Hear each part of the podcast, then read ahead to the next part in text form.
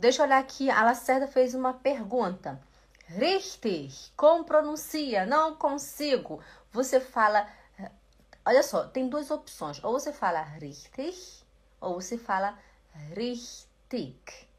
Richtig, richtig. Ok? Olha só. Richtig. Richtig. É o mesmo CH, é o mesmo som do ich ich, ich, richtig, ok?